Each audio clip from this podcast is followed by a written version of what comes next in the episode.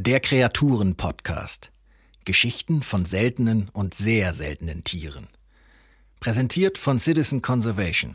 Haltung rettet Arten. Heute Frank Gosen, Schriftsteller. Der europäische Stör. Anadrom.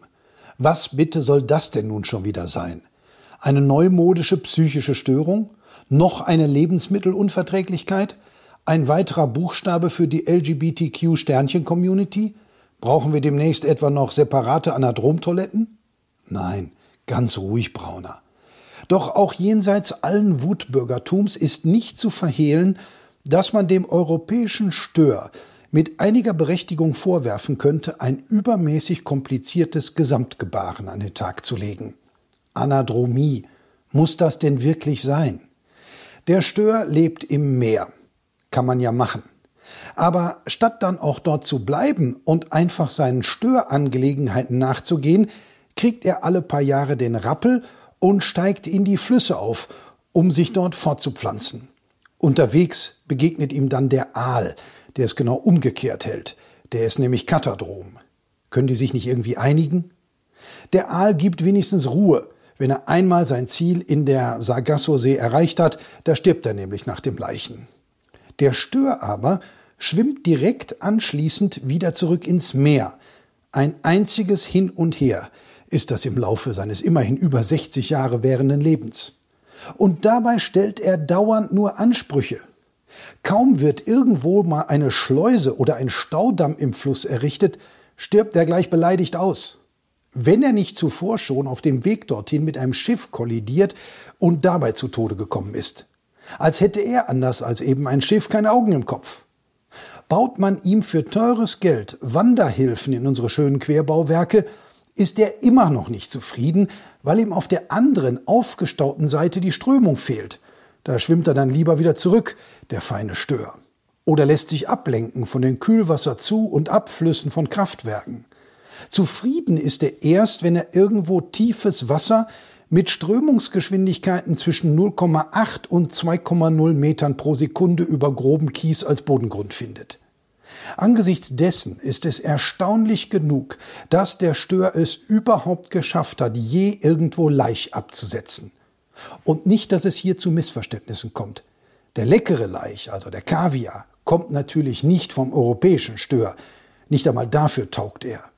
Den müssen schon seine Verwandten aus dem Osten ranschaffen, etwa der russische Stör oder der sibirische Stör.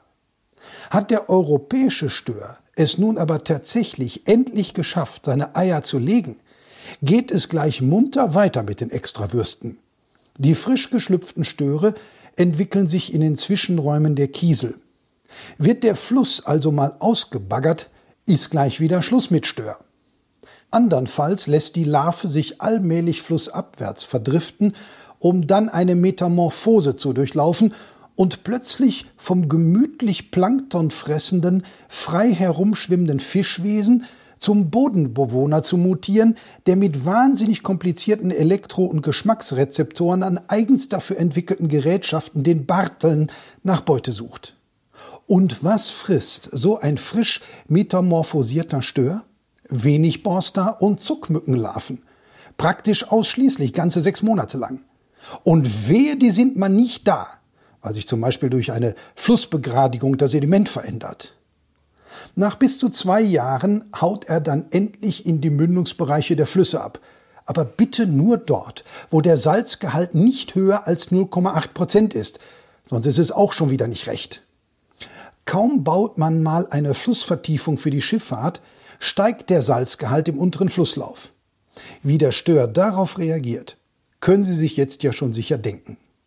Erst nach bis zu sieben Jahren geht er endgültig ins Meer, wo er sich dann prompt als ungewollter Beifang von Trawlern und Baumkurrenkuttern auf Blattfischjagd wieder aus dem Wasser fischen lässt. Oder diverse Umweltgifte wie DDT, PCB und HCH nicht einfach abbaut, sondern über Jahrzehnte in sich ansammelt, bis sie richtig schön schädlich wirken.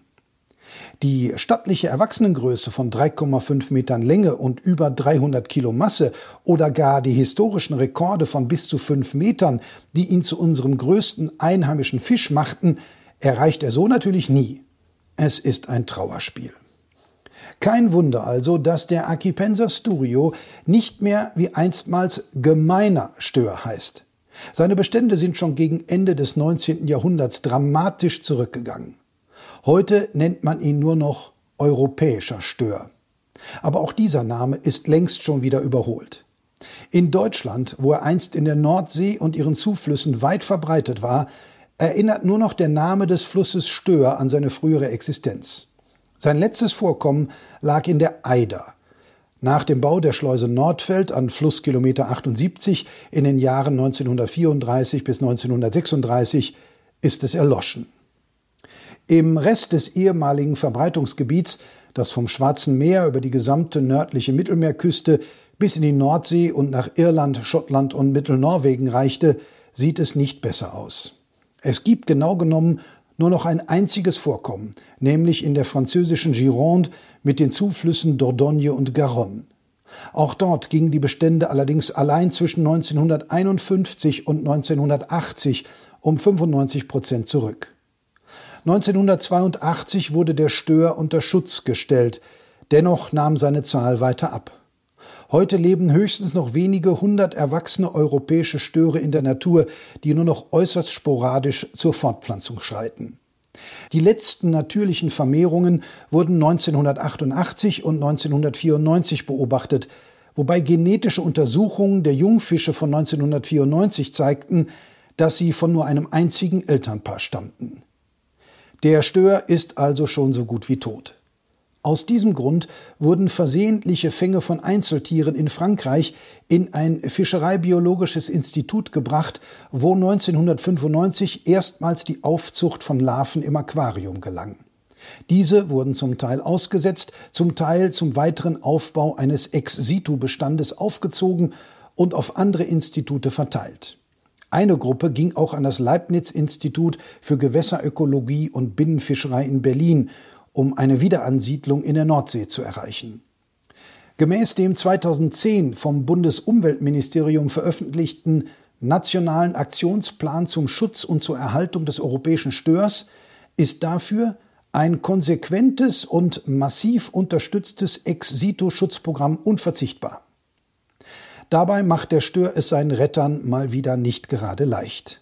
Allein schon, dass er überhaupt erst mal im Alter von 12 bis 18 Jahren geschlechtsreif wird. Und dann müssen Männchen und Weibchen auch noch zur selben Zeit fortpflanzungsbereit sein, was wiederum mit diversen Umweltparametern zusammenhängt. In Frankreich hat eine Stärkung der Gironde-Population durch Aussetzen von Jungfischen bereits begonnen. In Deutschland wird es wohl noch ein paar Jahre dauern, bis es soweit ist, so widerspenstig wie der Stör sich nun einmal gibt. Aber wir wollen ihm zugutehalten, er war nun mal zuerst hier. Und zwar deutlich.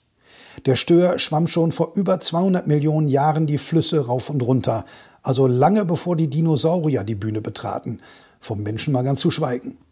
Und so sieht er auch aus.